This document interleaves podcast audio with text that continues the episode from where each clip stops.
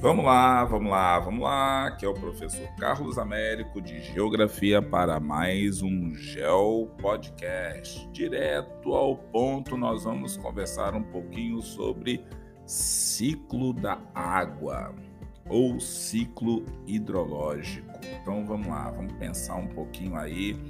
Se você tiver um celular, tablet, notebook, computador, até mesmo na televisão, tenta achar aí um ciclo da água, um ciclo hidrológico.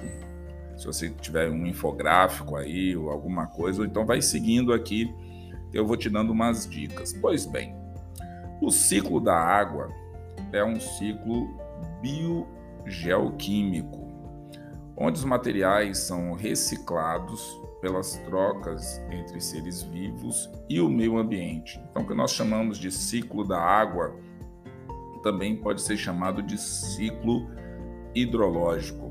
É a transformação, no caso, a circulação pelas quais a água passa vários momentos aqui no nosso planeta. A água está em permanente transformação, passando de um estado para o outro. Então, ela vai do sólido, volta para o líquido, vai para o gasoso, do gasoso volta para sólido de novo, passa para o líquido. Então vamos lá, vamos entender.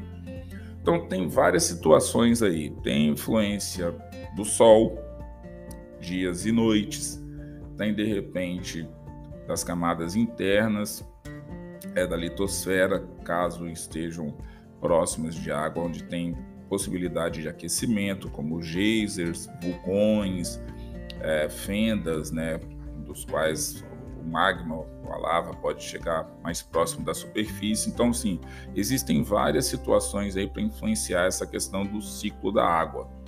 Então, assim, a grosso modo, vamos pensar aí, o armazenamento da água é, no nosso planeta encontra-se de uma forma mais visível nos mares e oceanos.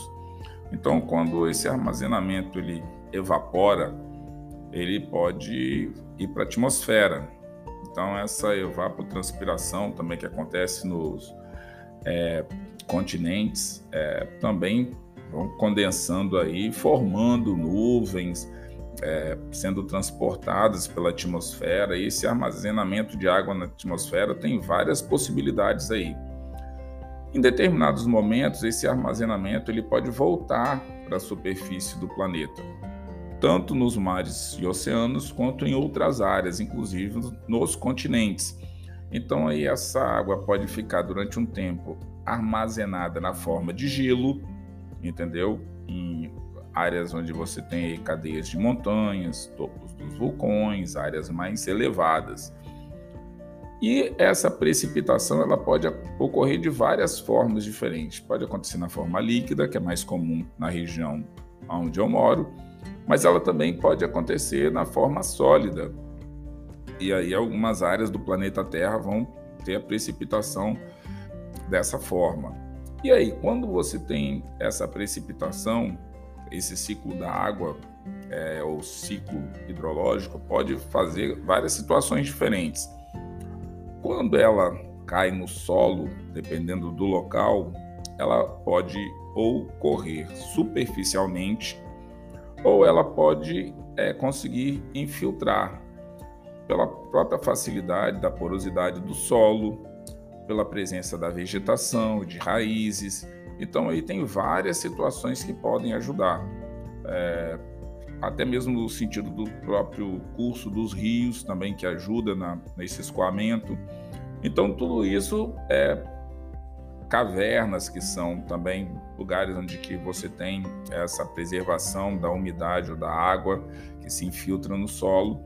Então, quando essa situação acontece, a precipitação, o que, que nós temos?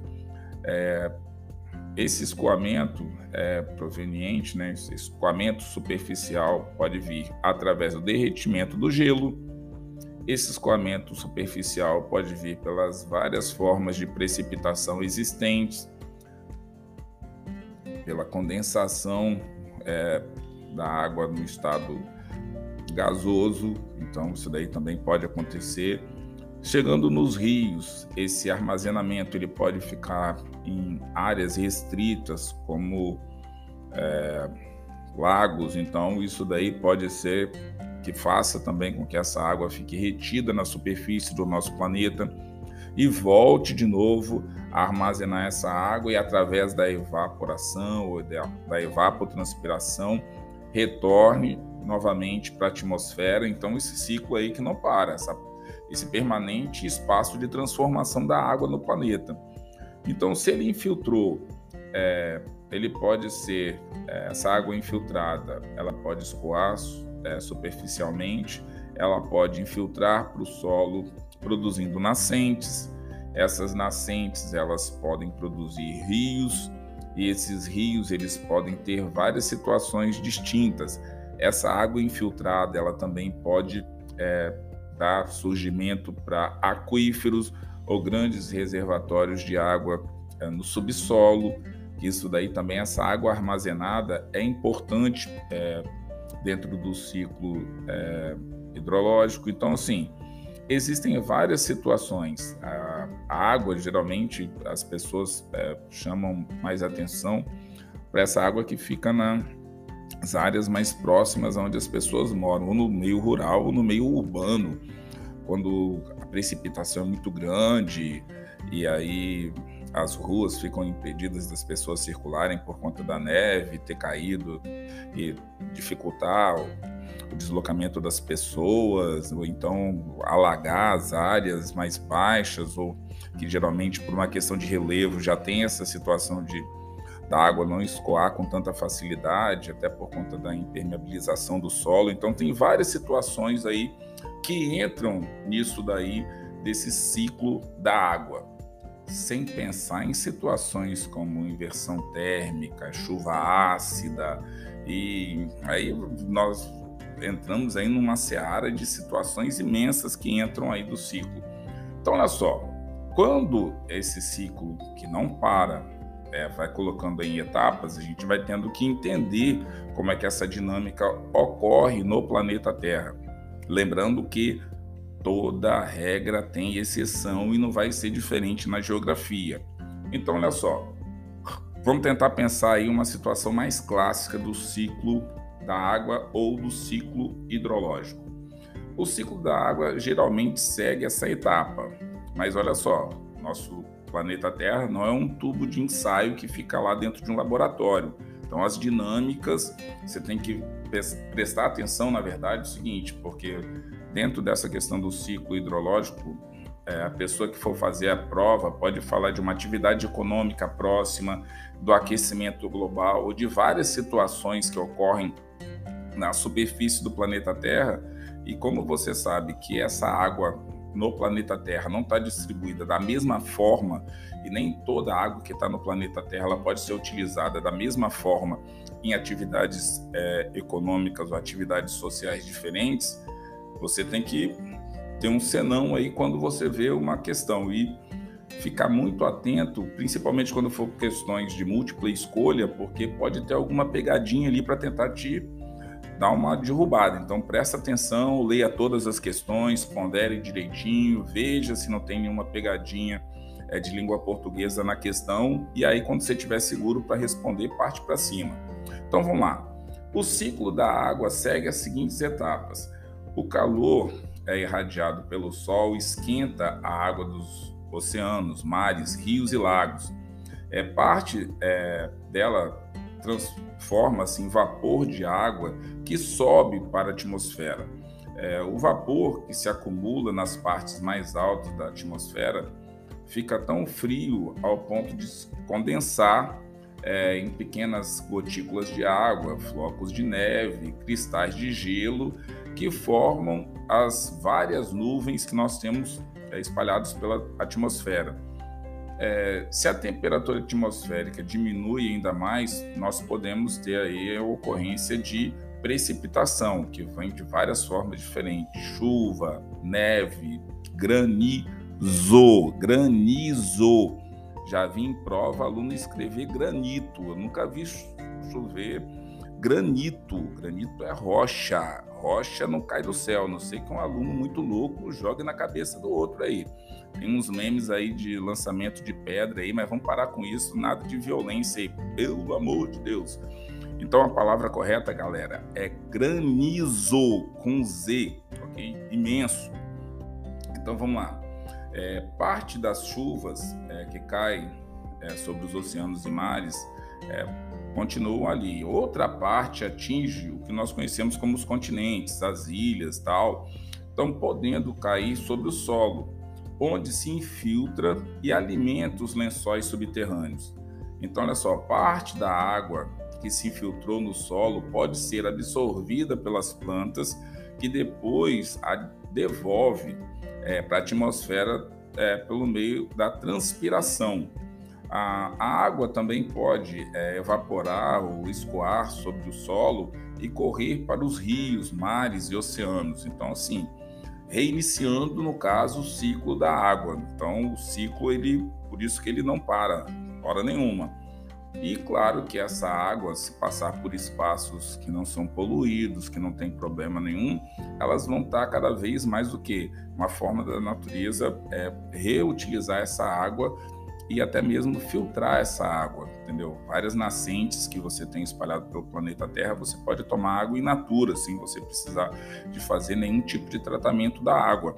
Já em outras áreas, você precisa fazer o tratamento da água exatamente porque nós, seres humanos, é, alteramos a situação inicial da água. Então, vamos seguindo aí.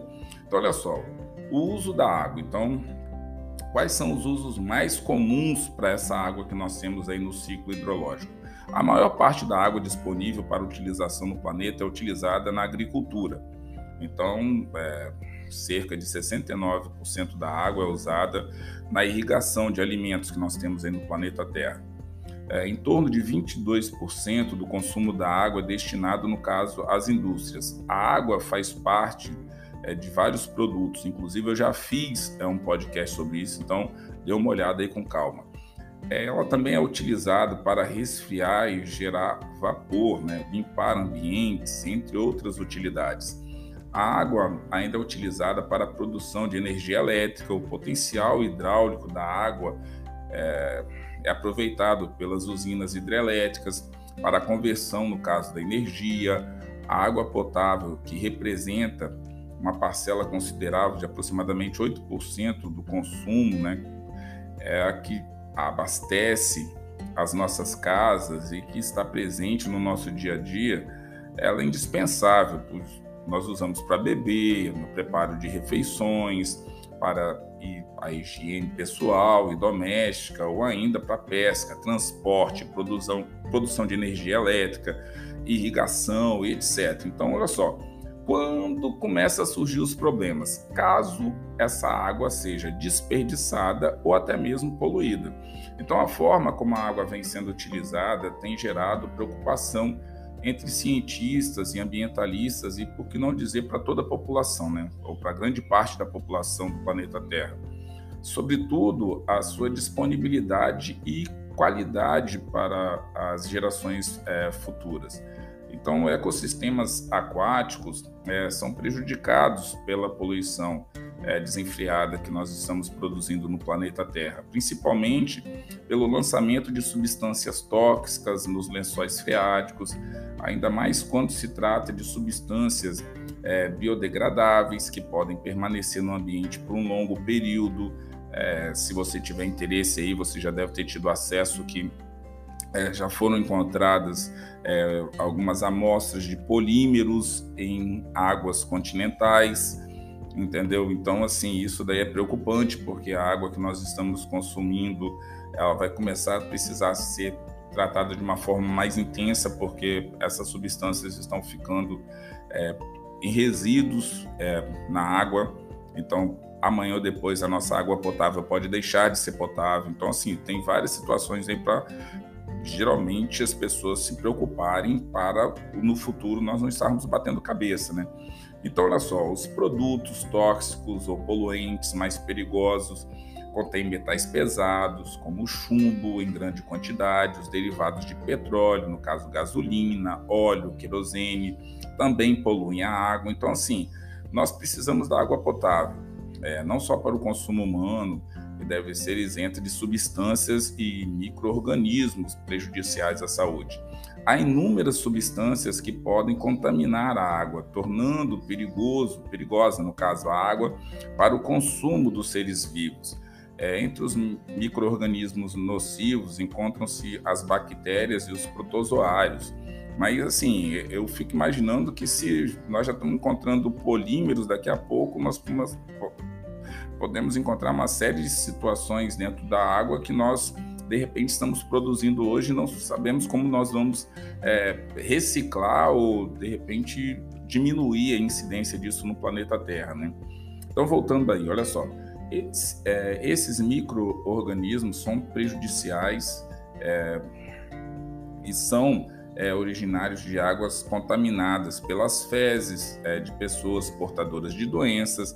Essa contaminação da água através de esgotos prejudicam rios, lagos.